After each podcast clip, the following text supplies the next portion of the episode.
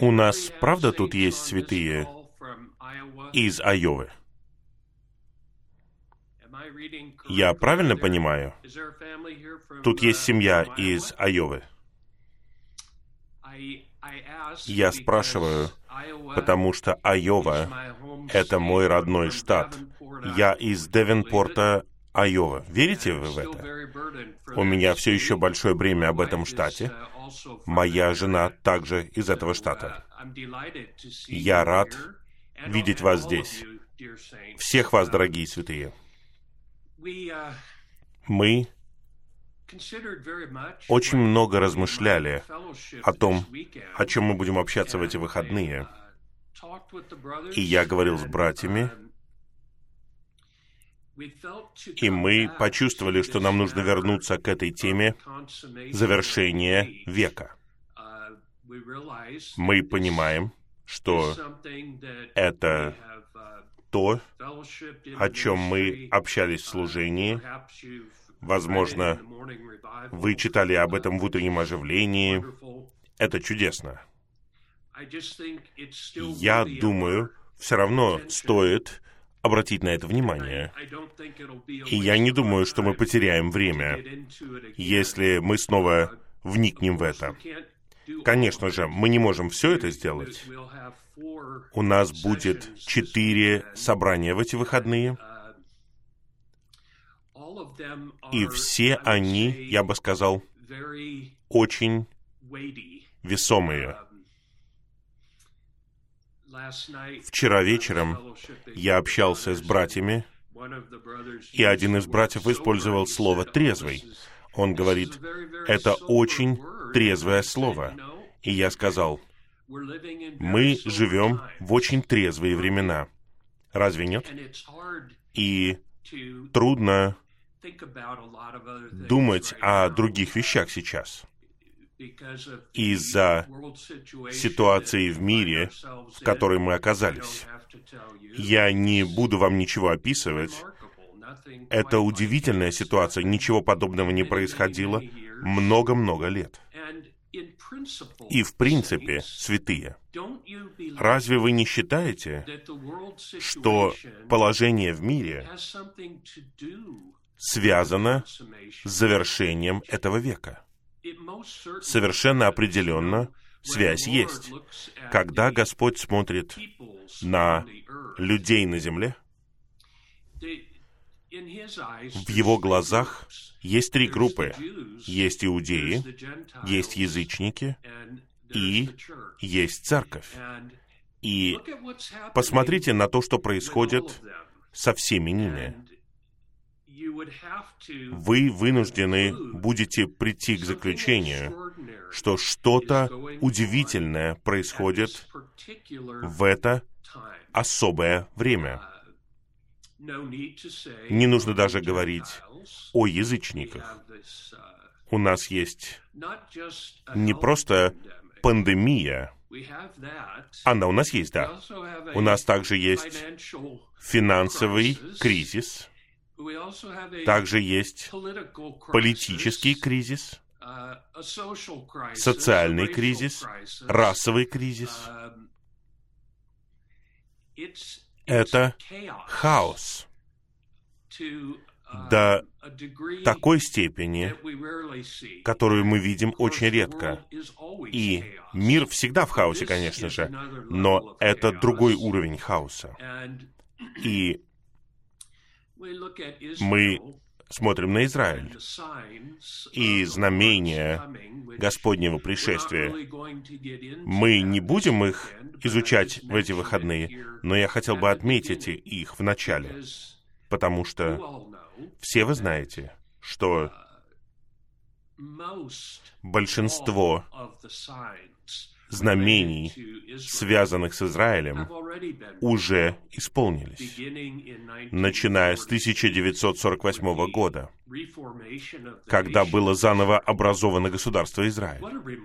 Какая удивительная вещь. Я тогда еще не родился, в 1948 году.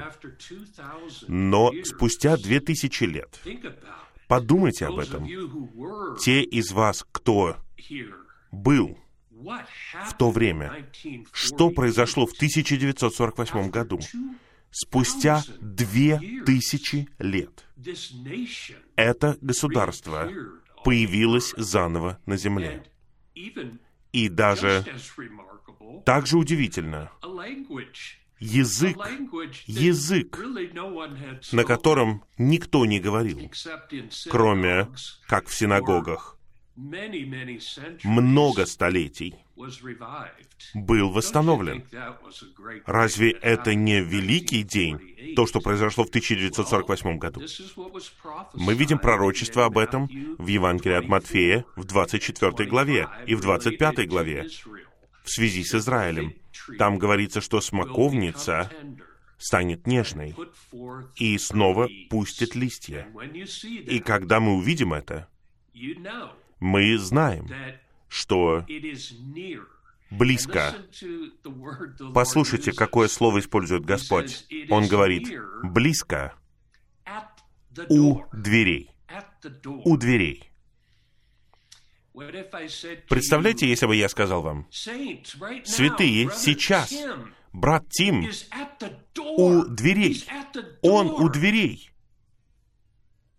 Вы бы сказали, вау, мы увидим брата Тима очень скоро, потому что он у дверей. Ну, время — это относительное понятие.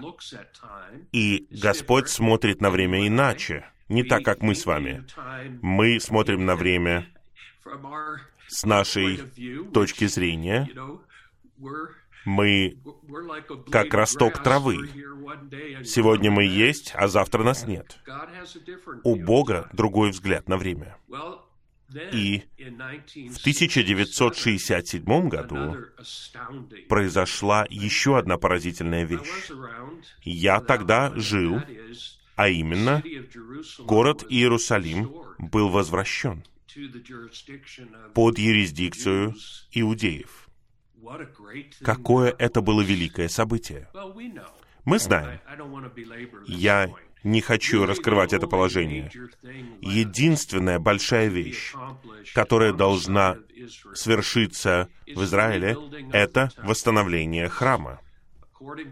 Потому что, согласно пророчеству, в Евангелии от Матфея 24 главе, мерзость опустошения, то есть образ Антихриста, будет поставлен физически в физическом храме в Иерусалиме. Отсюда мы знаем, что храм будет восстановлен, и нет никаких разногласий среди исследователей Библии в отношении этого вопроса. Он должен быть восстановлен. Не волнуйтесь о храме. Иудеи заботятся об этом очень хорошо. Если вы поедете в Израиль сегодня, они покажут вам презентацию. Практически весь храм уже приготовлен. Он готов быть построен. Израиль позаботится о восстановлении храма. Нам не нужно беспокоиться об этом. А что можно сказать о нас? Что можно сказать о церкви? Давайте поговорим о церкви немного. И я хотел бы представить все так. Святые, где мы находимся во времени? Где мы находимся во времени? Я только что сказал, что Бог смотрит на время иначе, не так, как мы. У Него есть вечный взгляд. А где мы в истории мира? Мы не в каменном веке, нет. Мы не в доисторические времена, нет. Мы находимся в веке, который наступил после темных веков, после, после просвещения, после индустриальной революции, после технологической революции. Где мы? Ну, никто не может сказать наверняка, но мы не в начале. Мы точно не в начале. Я не думаю, что мы даже посередине. Я думаю, мы в конце. А что можно сказать об истории церкви? Где мы находимся в истории церкви? Ну, мы знаем, что церковь появилась в день Пятидесятницы.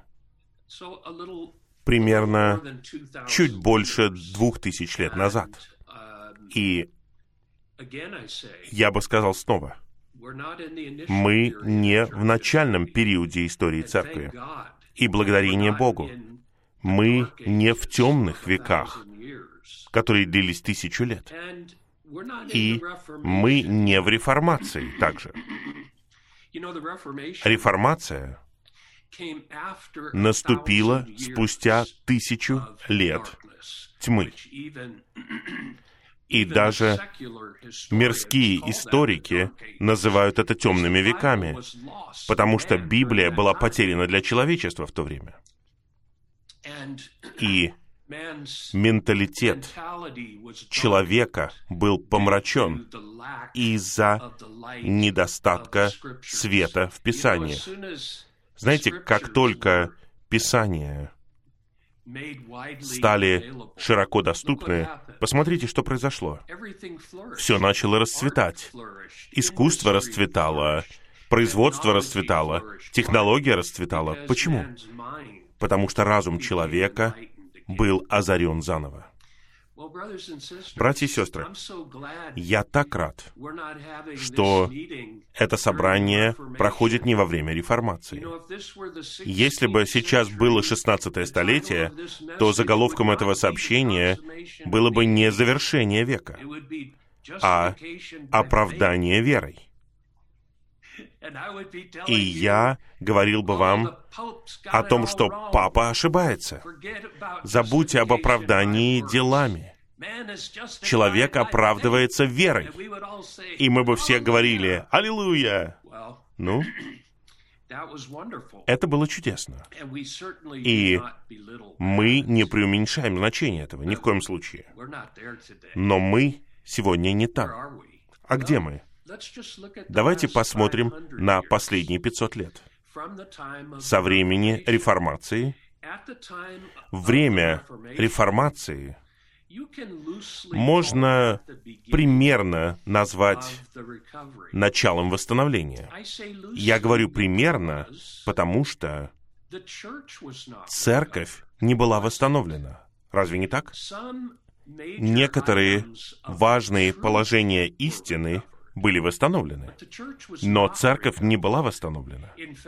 На самом деле, Лютер и его современники не имели ясного видения церкви вообще.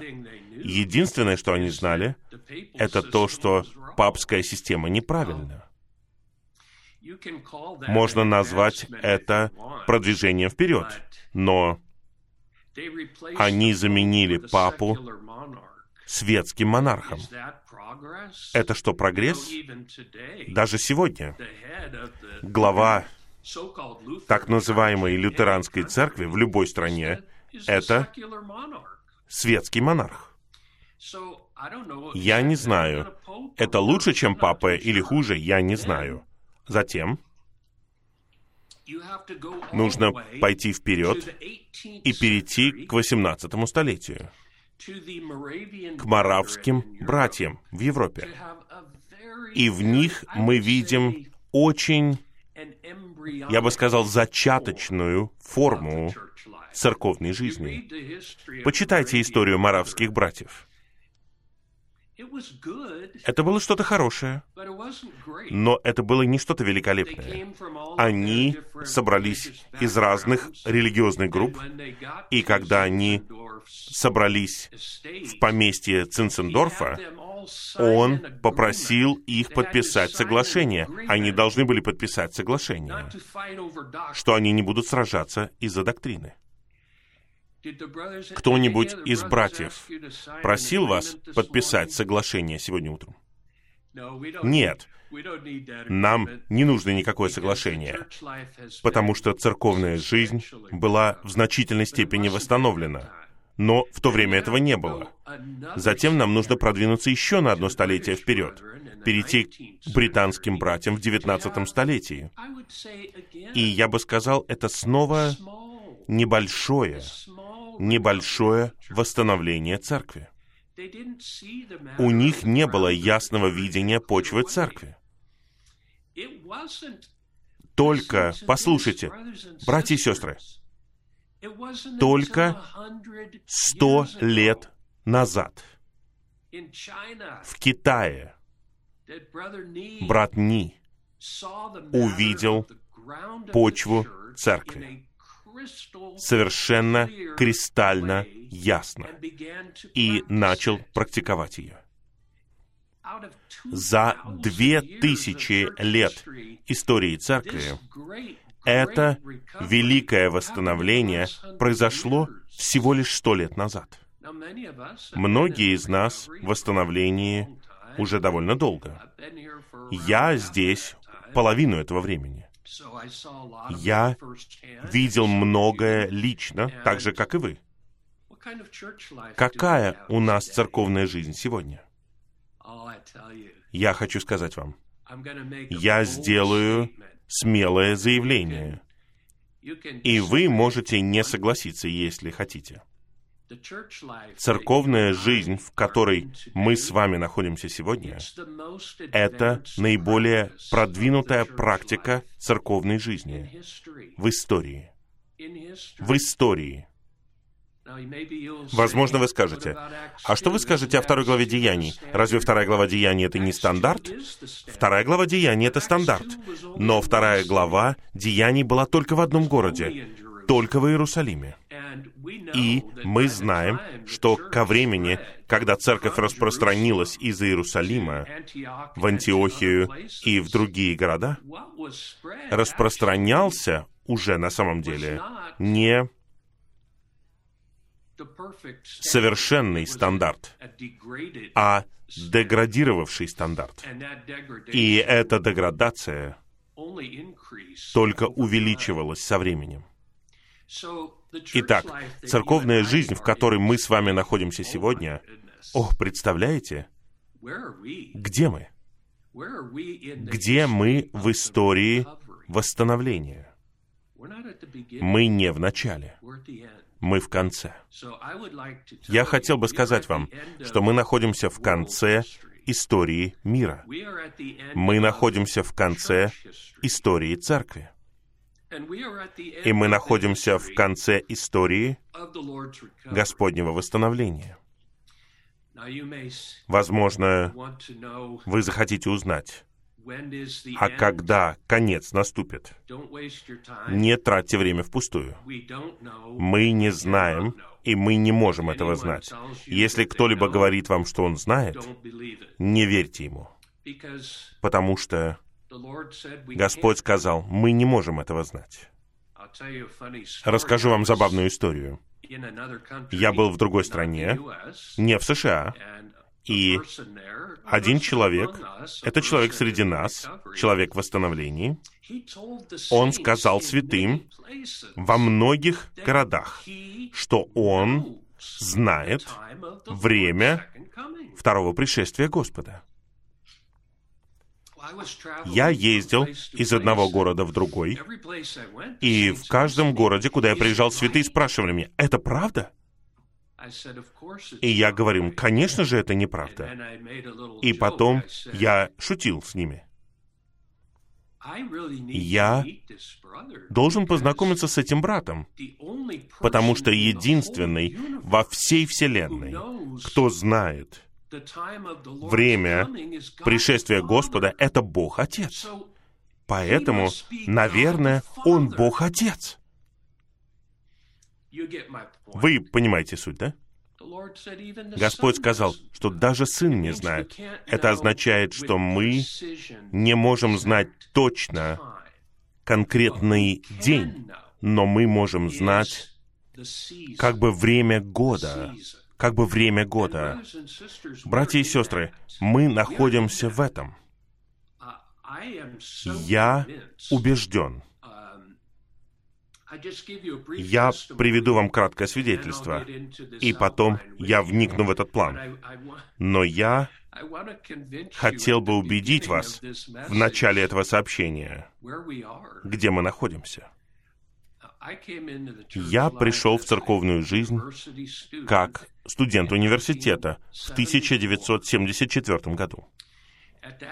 И в то время на всей земле Сейчас я расскажу вам, как я узнал это. Я пришел как студент. Я был спасен в Господнем восстановлении. Я услышал благовестие через братьев, и я пришел в церковь. И я пришел на собрание служения. Я жил в Южной Калифорнии в то время. Я услышал говорение брата Ли, и это было в 1975 году. Каждую среду вечером брат Ли говорил. И в одну среду брат Ли говорил с нами, и он пришел в очень большое возбуждение. И он говорит, братья и сестры, сегодня более двухсот поместных церквей на земле.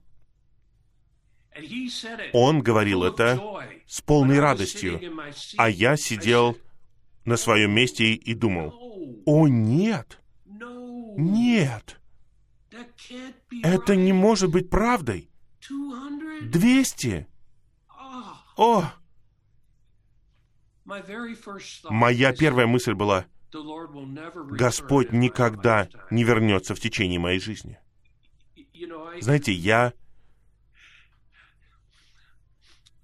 Я бухгалтер. И я знаю, что должно быть 144 тысячи живых победителей на земле во время второго пришествия Господа. Поэтому я просто посчитал и подумал, ничего не получится. Этого не произойдет в течение моей жизни. Ну, десять лет спустя, в 1985 году, я служил полное время в Южной Калифорнии, и мы сделали кое-что, что мы делали всего лишь один раз. Может быть, вы помните это. Мы провели перепись церквей. И «Живой поток» опубликовал это. У меня все еще есть это издание. Мне кажется, оно называется «Таблица церквей в Господнем восстановлении». И Угадайте, кому поручили эту работу? Мне. Я пришел в такое возбуждение. Я узнаю сейчас. Потому что в 1975 году было 200 церквей. Сейчас, 10 лет спустя, я узнаю реальную ситуацию.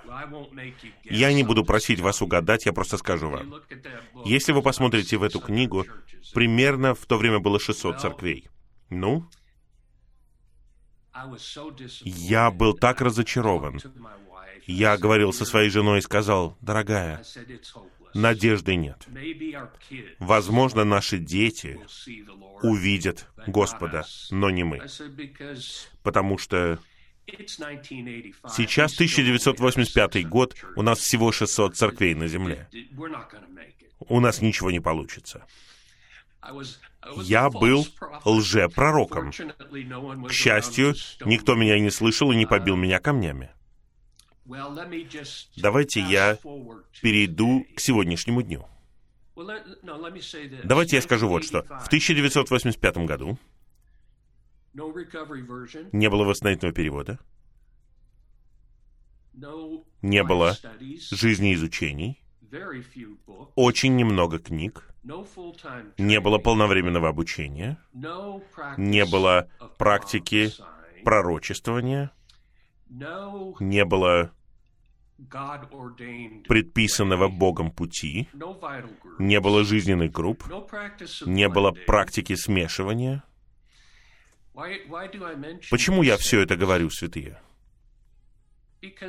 Потому что некоторые из вас помнят, мы приходили в зал собрания с нашей Библией короля Якова, и мы вносили изменения в перевод. Посмотрите на того, кто приходит сегодня. Ага. Вот восстановительный перевод, Ветхий и Новый Завет, примечания, собрание сочинений Уитнеса Ли, собрание сочинений Вочмана Ни, полновременное обучение. Представляете? Посмотрите на продвижение. Это подобно продвижению. Знаете, в мире у нас есть технологическое продвижение. В 1985 году у нас даже не было такой вещи, которая называется интернет. Ну, знаете, что еще у нас произошло? Духовная технология. Духовная технология в Господнем восстановлении продвинулась интенсивным образом. Поэтому я и говорю, что мы живем в завершении века, все усилено. Положение в мире усилено. Ситуация в Израиле усилена. Ситуация в Господнем восстановлении усилена. И сегодня я не могу даже сказать вам, сколько церквей. Я знаю, что только в одной стране, которую я посещаю, я езжу на Филиппины довольно часто, только в одной этой стране более 700 церквей. Братья и сестры, сейчас существуют многие-многие тысячи церквей в Господнем восстановлении на каждом континенте. И многие-многие святые и еще что-то выдающееся. У нас есть мгновенный доступ по всей земле к тому же служению. Разве это не чудесно? Это нечто великое, потому что одна из ключевых характеристик церковной жизни в деяниях во второй главе, что является образцом для церковной жизни. Одна из ключевых характеристик церковной жизни в этой главе — это то, что они продолжали пребывать в учении и общении апостолов.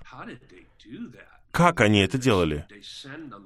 Может быть, они рассылали письма кораблями или на ослах из одного города в другой. Я не знаю. Но посмотрите на нас сегодня. Мы, когда я говорю мгновенный доступ, святые в континентальном Китае, если они хотят, они могут войти в Zoom и посмотреть эту конференцию в Монтане в прямом эфире. И они так и делают. Они так и делают. Святые по всей земле делают это. Какая это великая вещь. И я верю, святые, и я надеюсь, что вы получаете определенное впечатление в этом вступительном слове. Я верю, что все это связано с завершением века. Я действительно так думаю. Многое из того, о чем мы говорим, и в этом плане говорится, многое из того, о чем мы говорим, это тайна, потому что мы живем в веке тайны. Итак, многое из того, о чем мы заботимся, мы не можем измерить. Я не могу сказать вам, насколько состроено тело Христова органически. До какого процента, я не знаю. До какого процента невеста Христа приготовлена, я не знаю. Только сам Господь знает такие вещи. На каком уровне находится рост в жизни среди святых в восстановлении? У меня есть какое-то чувство, но я не знаю, до какой степени продвинулось знание истины среди святых восстановлений. Я бы сказал, довольно много, с тех пор, как я только пришел. Но мы в основном не видим всего этого. Мы не видим единства. Мы не видим роста. Мы не видим созидания. Потому что мы живем в веке тайны. Поэтому нам нужно смотреть на какие-то внешние вещи, о которых я только что говорил, чтобы мы осознали, все это указатели, братья и сестры, все это указатели на то, что происходит духовно. И мы живем в веке откровения. Мы живем в веке усиления. И я верю, что мы приближаемся к концу. Я сказал жене недавно, я сменил свое пророчество. Я уже не лжепророк. Я сказал, дорогая, нам нужно очень хорошо заботиться о своем здоровье, потому что мы можем дождаться второго пришествия Господа. И я серьезно говорю. Мои дети могут тоже увидеть его. Я не против, но я хочу сам увидеть его. Итак, братья и сестры, это серьезная тема, которой мы касаемся в эти выходные. И только лишь потому, что она серьезная, это не означает, что она мрачная. Я лично думаю, что это самая восхитительная тема, о которой мы можем вообще говорить. Мы говорим о завершении века. Ни одно другое поколение не имело возможности, которая есть у нас с вами. Разве я не прав? Как мог Господь вернуться сто лет назад? Как Он мог вернуться? Не было, не было практики церковной жизни. Не было созидания тела Христова. Не было приготовления невесты. Как Он мог вернуться 500 лет назад? Он не мог. Он может вернуться сегодня. И он может вернуться в прекрасную ситуацию в Господнем восстановлении, ситуацию единства, ситуацию созидания, ситуацию смешивания. О, я не променял бы эту церковную жизнь, в которой мы находимся сегодня, ни на какое-либо время в истории. А вы? Я не променял бы ее ни на что, что было за последние 50 лет. Последние 50 лет были хорошими, но не такими хорошими, как сегодня. Я использую просто еще один пример, и потом я перейду к плану. В 1976 году я купил персональный компьютер.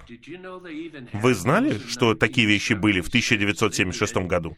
Они были. Я купил Apple 2E. Чтобы увидеть такой компьютер сегодня, вам нужно, наверное, пойти в Смитсоновский институт. Но вы можете в Гугле посмотреть. Он выглядит как игрушка. И если у вас был Apple IIe в 1976 году, вы были просто на острие прогресса.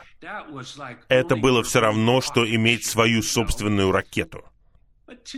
Но сегодня этот маленький компьютер, маленькие игрушечные компьютеры, на которых играют дети, они более мощные, чем он.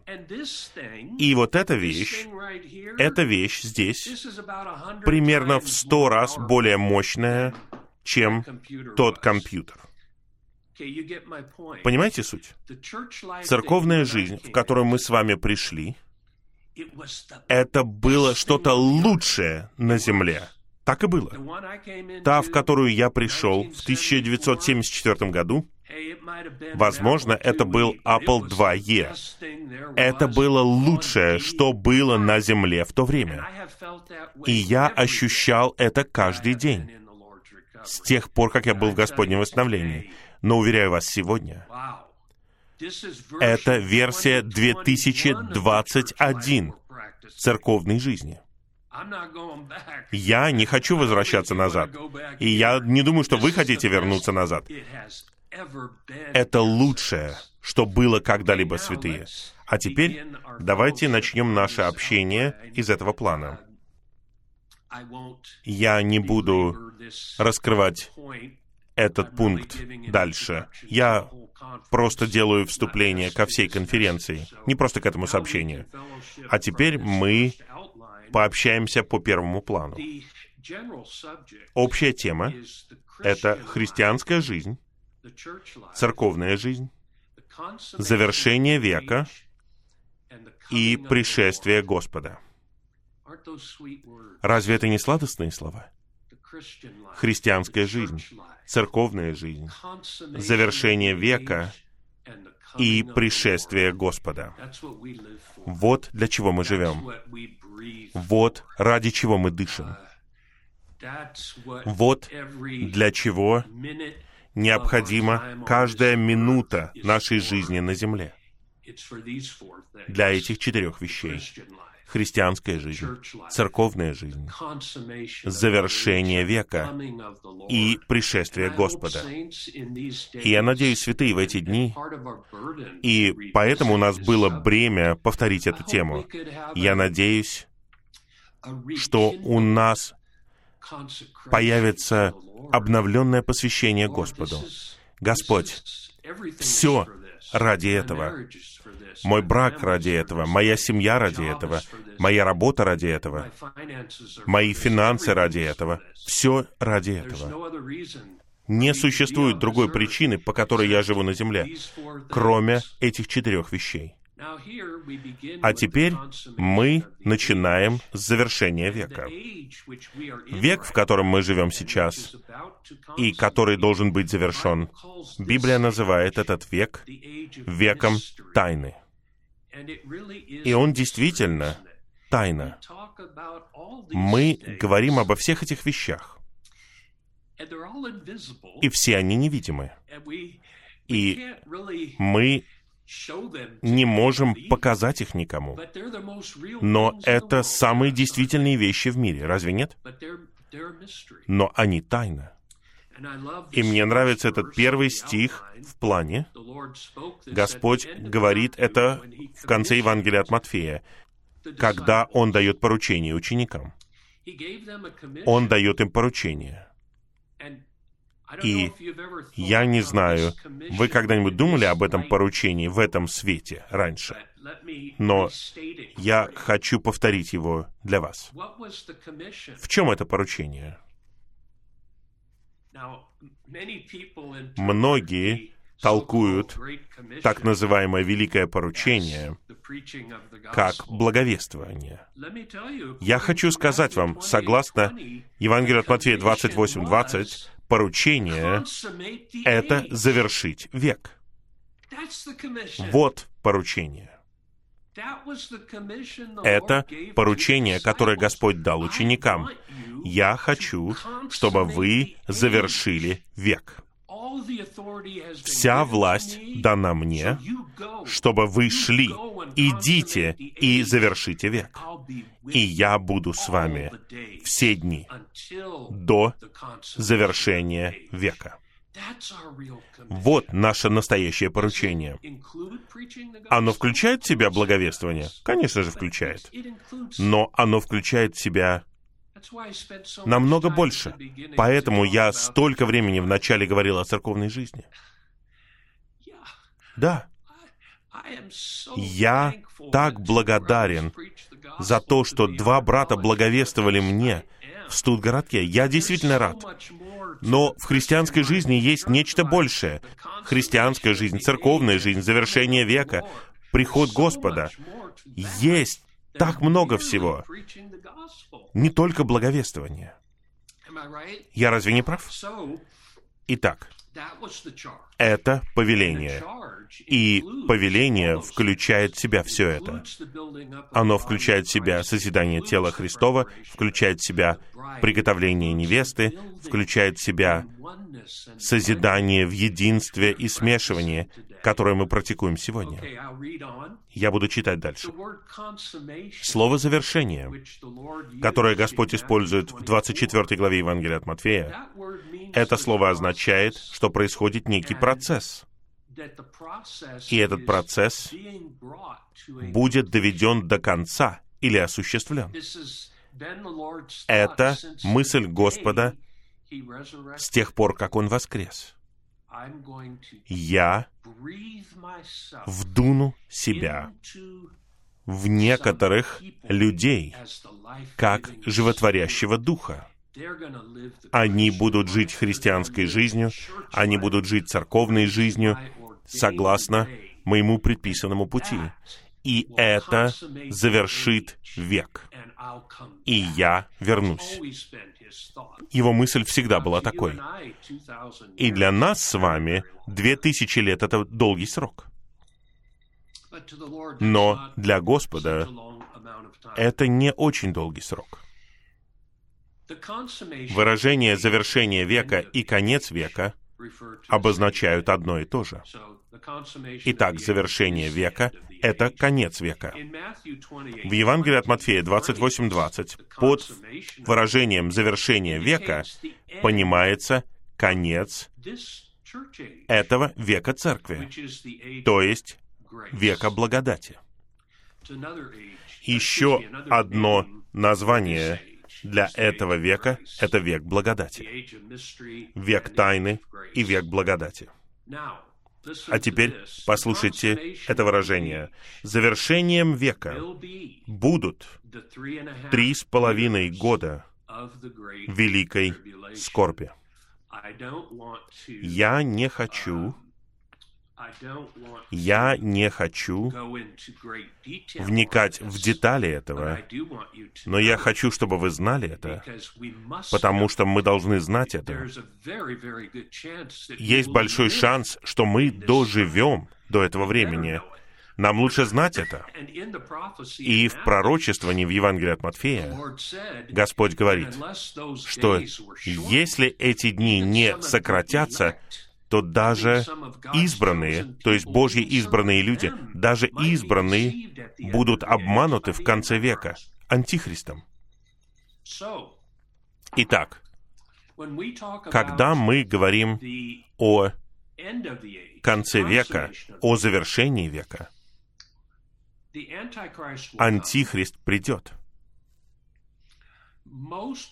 Большинство людей, и мы должны быть точными — Библия не говорит нам точно, откуда появится Антихрист. Разве нет? Итак, будьте осторожны. Будьте осторожны в своем говорении на эту тему. Um, на самом деле, откровение, я только что сказал вам, простите меня, книга Откровения не использует слово «антихрист» она говорит о звере. И я согласен, и большинство исследователей Библии согласны, что зверь из моря в Откровении 13 главе указывает на Антихриста. Но будьте осторожны, потому что мы всегда должны различать между тем, что Библия говорит на самом деле, и тем, что является толкованием. Особенно, когда мы касаемся таких вещей, как пророчество. Мы легко можем ошибиться. Итак, зверь поднимается из моря. Большинство исследователей Библии считают, что море в Откровении в 13 главе должно указывать на Средиземное море потому что оставшаяся часть книги Откровения и все события, которые происходят в то время, происходят в этой области.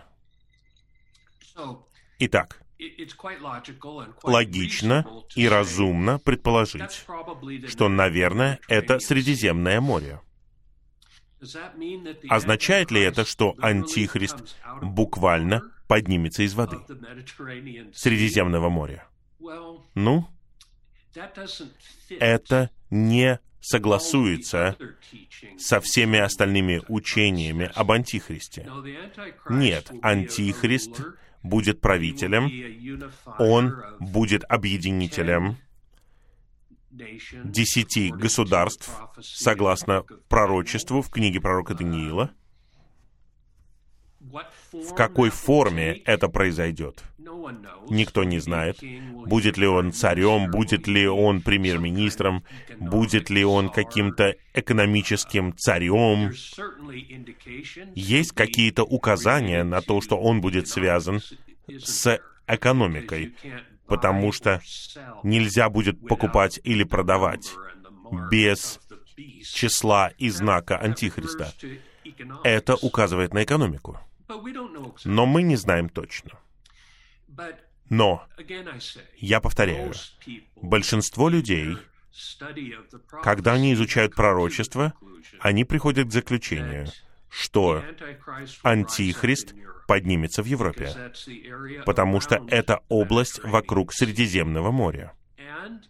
И это также область, в которой будет легко десяти государствам соединиться вместе экономически. На самом деле они уже это сделали. Это называется Евросоюз.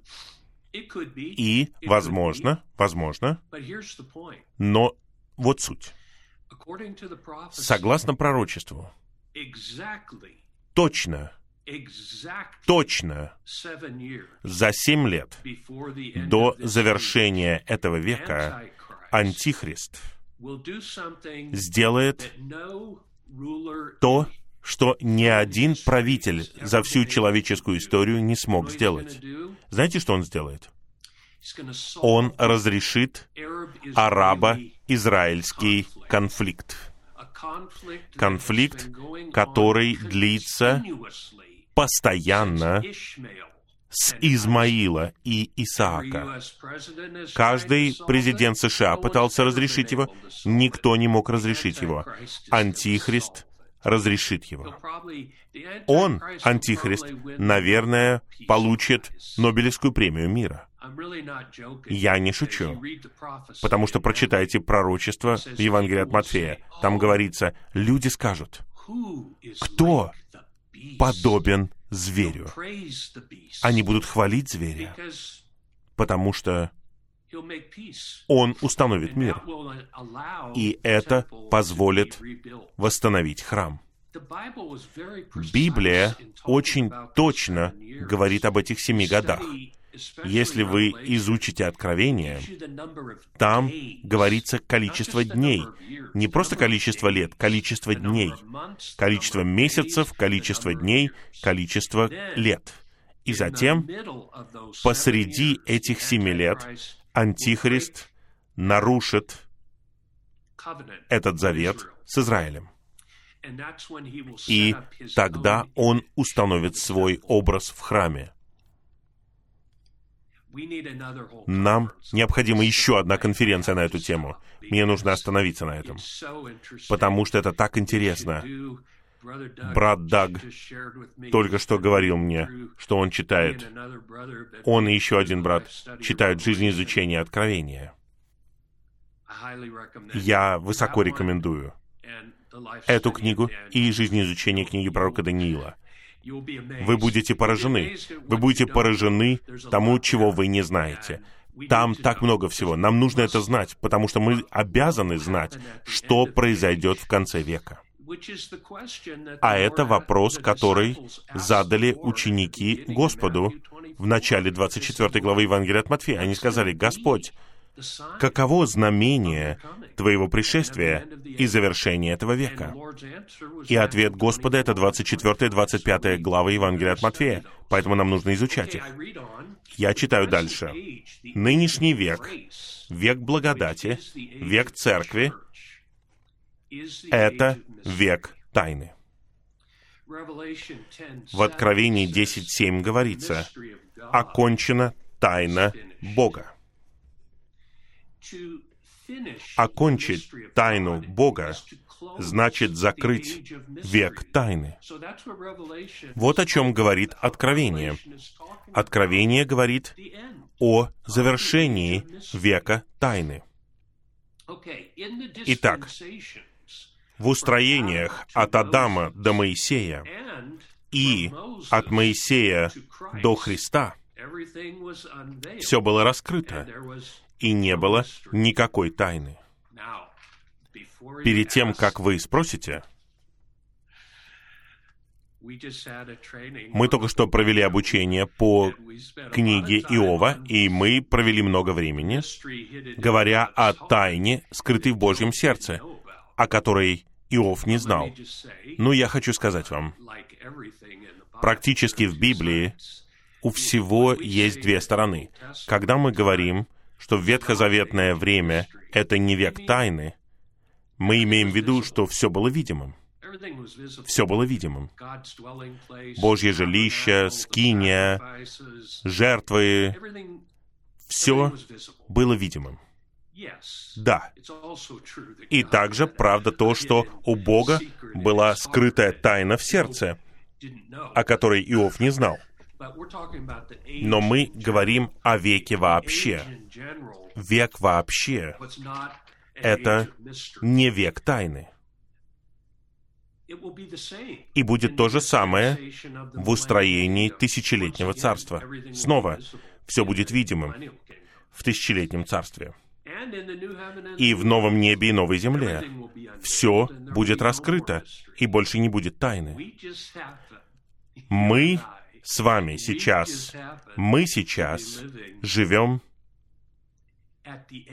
в конце века тайны. В устроении от воплощения Христа до тысячелетнего царства, век церкви, век благодати, все является тайной. Воплощение Христа — это тайна. Разве нет? Какая это тайна? Поскольку мы говорим об этом так часто, иногда мы забываем, насколько таинственным оно является. Воплощение Христа как начало века тайны является тайной. Скажите мне, как бесконечный Бог может стать конечным человеком? Как это возможно? Как вложить бесконечность во что-то конечное? Я не ученый, но я знаю, что это невозможно. Невозможно вложить что-то бесконечное во что-то конечное.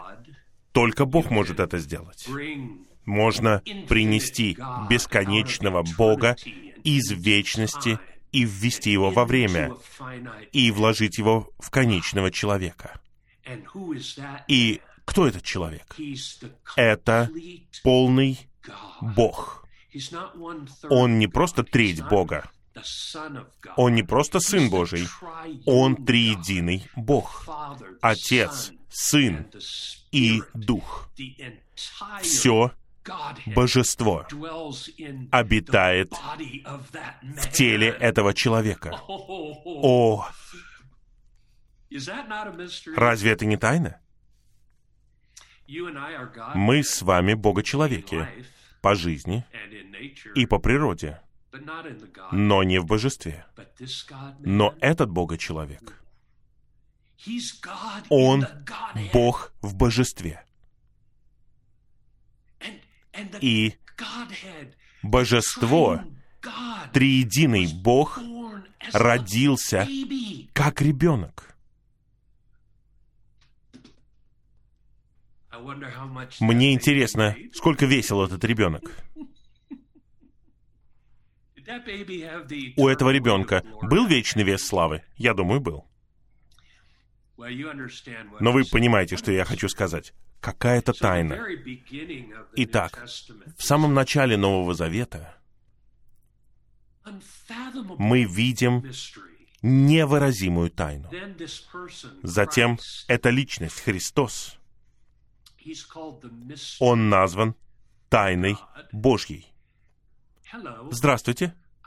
Я хотел бы вам представить тайну Божью. Его зовут Иисус. Какая личность? Бог — это тайна, и Христос, как воплощение Бога, выражающий Его, это тайна Бога.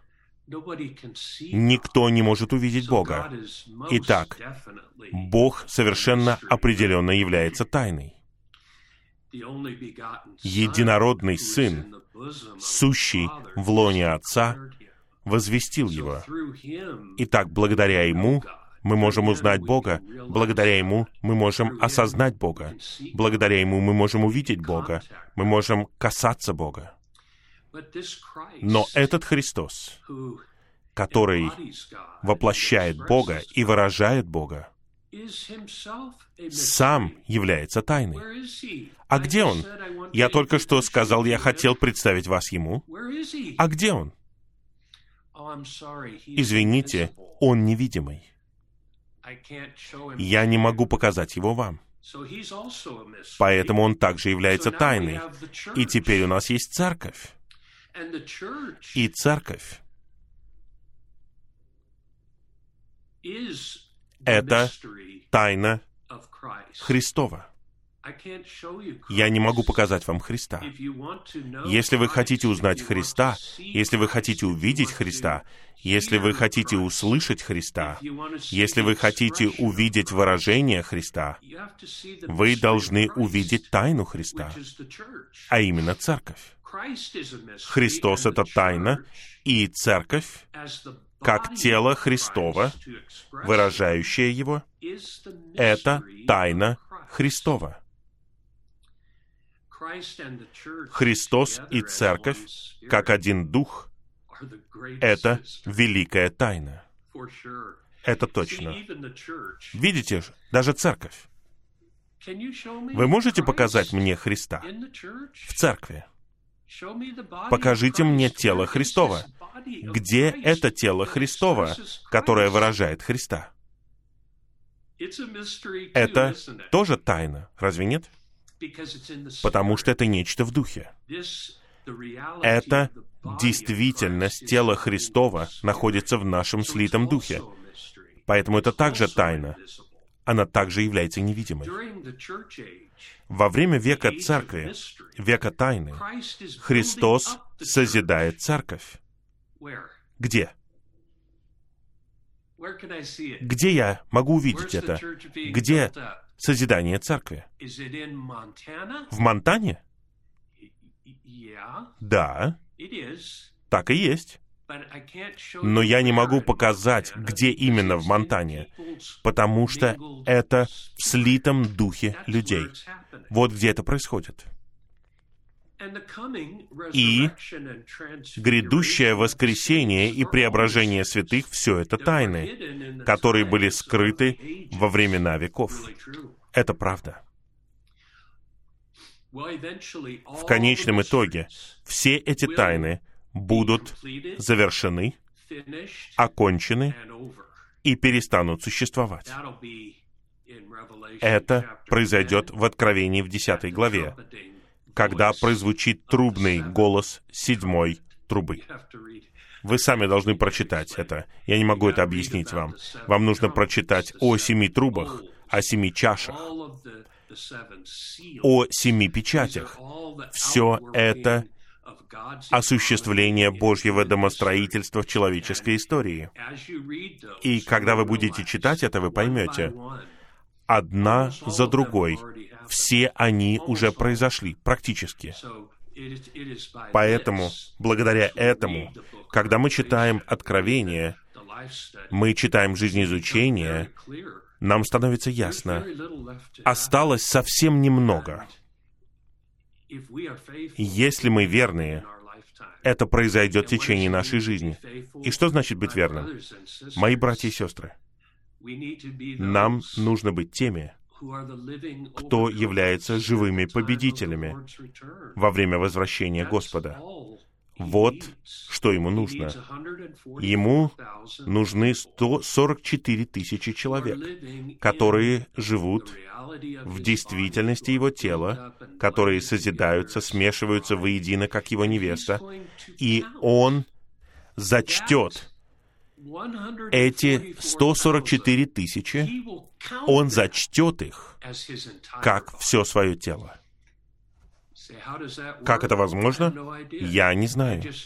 Я знаю, он сказал именно это. Я не знаю, сколько верующих на земле сегодня. Сколько сотен миллионов Не все они живут побеждающей жизнью. Но мы с вами должны жить побеждающей жизнью, чтобы быть частью этого числа. Итак, пункт Г. Нам нужно озарить всех. О, это часть нашего поручения. Нам нужно озарить всех, чтобы увидели, что есть домостроительство тайны, которое во все века была скрыта в Боге, сотворившем все. Это послание к Ефесянам 3.9. Это тайна Божьего домостроительства, которую Бог скрыл в своем сердце. Это тайна, которую пытался узнать Иов. Павел пришел со своим завершающим служением, и он озарил всех, чтобы они увидели, что есть домостроительство этой тайны. Это наше поручение в восстановлении — нам нужно вникать в эти истины, и нам нужно говорить их.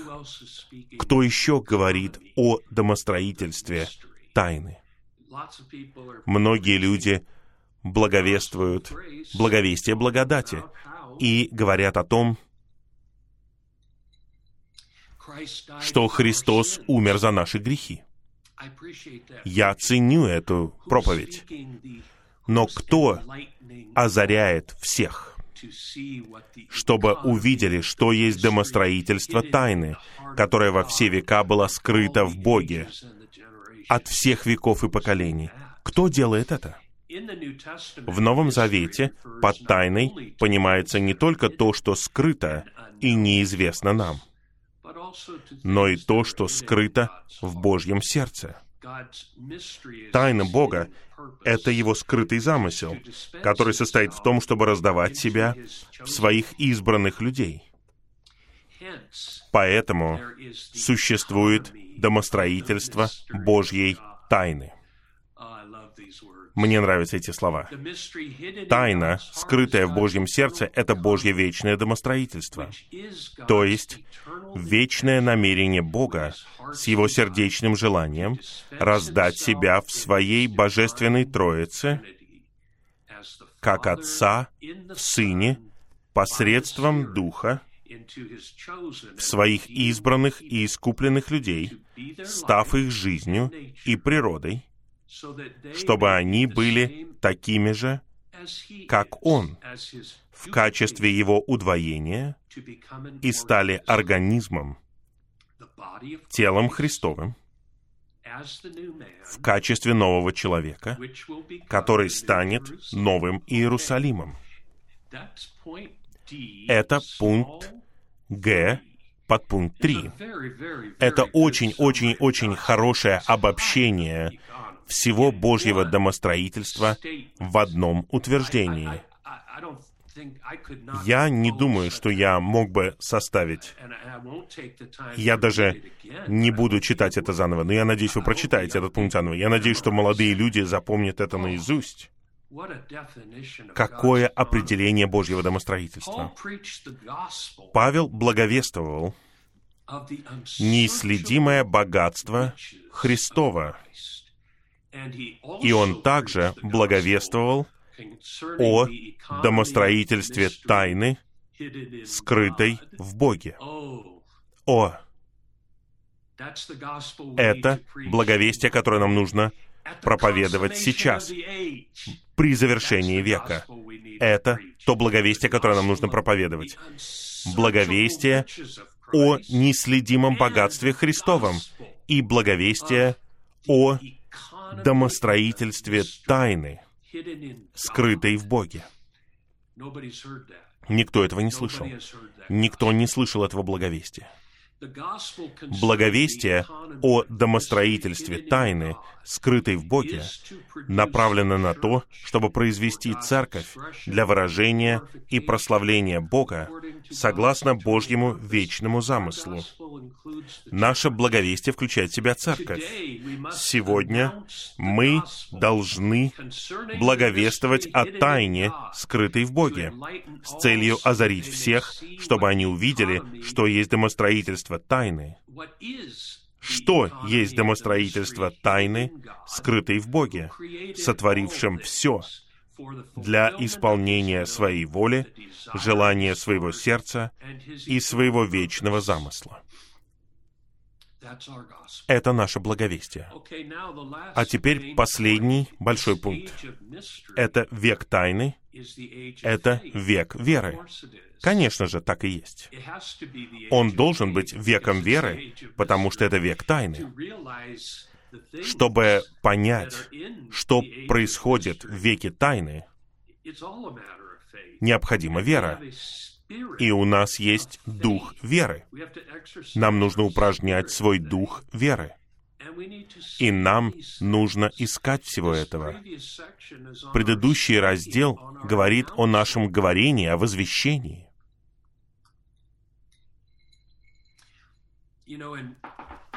Во втором послании к Коринфянам говорится, у нас также есть тот же дух веры. Я верил, поэтому я говорил. Это цитата, извините, я не буду сейчас открывать этот стих, это цитата из псалмов. Если вы прочитаете перекрестную ссылку в псалмах, примечание там говорит, «Я верил, когда я говорил». Когда Павел цитирует, он говорит, «Я верил, поэтому я говорил». Но в еврейском тексте, в псалмах, говорится «Я верил, когда я говорил». И то, и то правда. Разве нет? Очень часто наше говорение на самом деле переливает в нас веру. Да, оно переливает веру в слушателя, но первый слушатель — это вы. Итак, слушают вас не только те, кому вы это говорите, а вы сами слышите это. Я читаю дальше. Божьи тайны познаются верой. По этой причине век тайны — это также век веры. Вера — это способность к овеществлению, посредством которой мы овеществляем, делаем вещественными невидимые вещи или то, на что надеются. Представляете? Вера — это тайна. Это способность к овеществлению невидимого. Вера заверяет нас в вещах невидимых, убеждая нас в том, чего мы не видим. Поэтому она является свидетельством, доказательством вещей невидимых. Я люблю этот стих. Это очень хороший стих, который мы цитируем людям в это время хаоса. Мы чтим, смотрим не на видимое, а на невидимое. Вот что мы делаем. Мы смотрим не на видимое, мы смотрим на невидимое.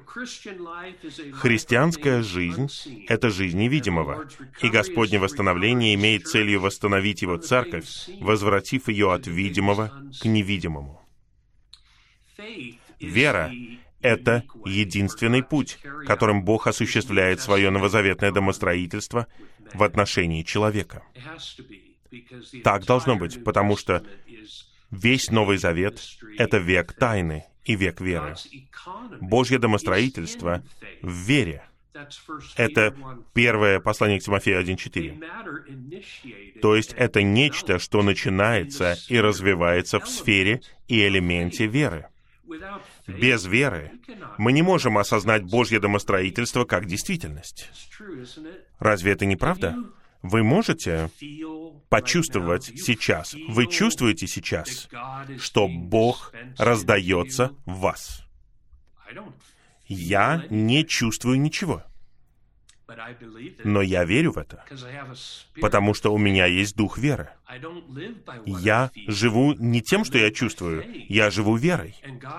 И Божье домостроительство полностью связано с верой нужно выйти из своих чувств и использовать свой дух веры. В противном случае вы начнете сомневаться, является ли это действительным или нет. Я делал это как молодой верующий. Вера — это единственное требование для соприкосновения людей с Богом в Его новозаветном домостроительстве. Требование, которое Бог предъявляет к нам в отношении всего в новозаветном домостроительстве, это вера. И что такое вера? Это то, чего у нас нет. Подлинная вера — это сам Христос, который переливается в нас, становясь нашей способностью верить в Него. После того, как Господь Иисус перелит в нас, Он естественным образом становится нашей верой. Поэтому мы чувствуем себя очень хорошо после того, как мы общаемся вместе час или около того, потому что мы слышим Слово Божье, и Слово Божье переливает в нас веру. И внезапно мы верим. Раньше мы не верили в это, теперь мы верим в это. Через веру в Христа Иисуса мы оказываемся приведены в органический союз с Христом. В этом органическом союзе мы переживаем Христа и живем Христа. Благодаря вере Христос устраивает тебе дом в нашем сердце. Верой. Не пытайтесь это почувствовать. Вы ничего не почувствуете. Не пытайтесь увидеть это, вы ничего не увидите. Но вы переживаете это, и вы живете это верой.